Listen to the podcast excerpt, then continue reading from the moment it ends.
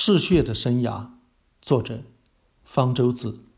金庸的武侠小说《倚天屠龙记》中，有一名武林高手，因为练功出了差错，需要经常吸人的血解毒，否则全身血液就会凝结成冰。他因此得了绰号“轻易蝠王”，又被骂为“虚血蝙蝠”。这一描写犯了文化错误。在中国传统文化中，蝙蝠被视为福泽祥瑞的动物，并不令人恐怖。在西方传统文化中，蝙蝠才是邪恶的象征，而这一描写显然取材自西方的吸血鬼传说。他也犯了时代错位的错误。在故事发生的元朝末年，不仅中国人，连西方人也不会把蝙蝠与吸血联系起来，因为以血为食的蝙蝠只生活在美洲。在新大陆被发现之后，欧洲探险家们发现，竟然还有食血的蝙蝠。他们一度以为所有新大陆的蝙蝠都是食血的，联想到传说中的吸血鬼，便用它来命名，以致有十几种以果实为食的美洲蝙蝠，至今还背着吸血鬼的恶名。其实只有三种蝙蝠是以血为食的，其中白翅吸血蝠和毛腿吸血蝠数量很少，主要是鸟的血，与我们没有什么关系。而普通吸血蝙蝠分布广泛。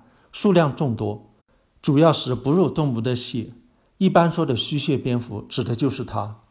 在恐怖电影中，吸血蝠常常被表现为像胡蝠那样的大型蝙蝠从天而降，并凶猛地向动物或者人发起攻击，从颈部直接吸血。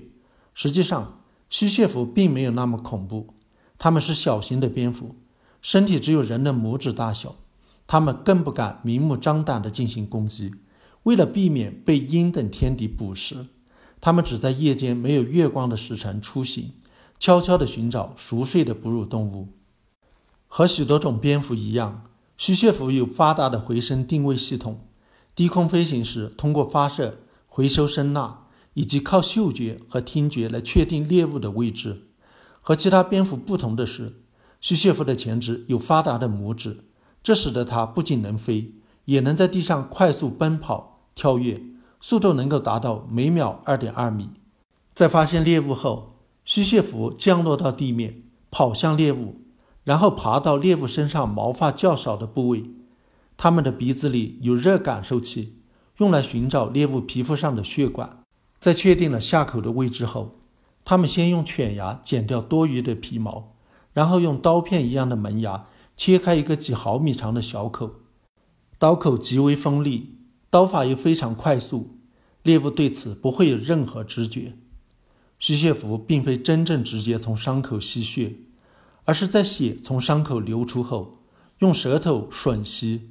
这样一个小伤口，在正常情况下只会流出一滴血就凝固了。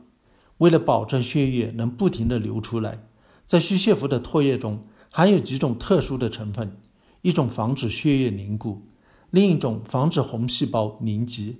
还有一种抑制伤口附近的静脉收缩，这样即使在吸血蝠吃饱喝足离开后，伤口的血也还在不知不觉地流淌。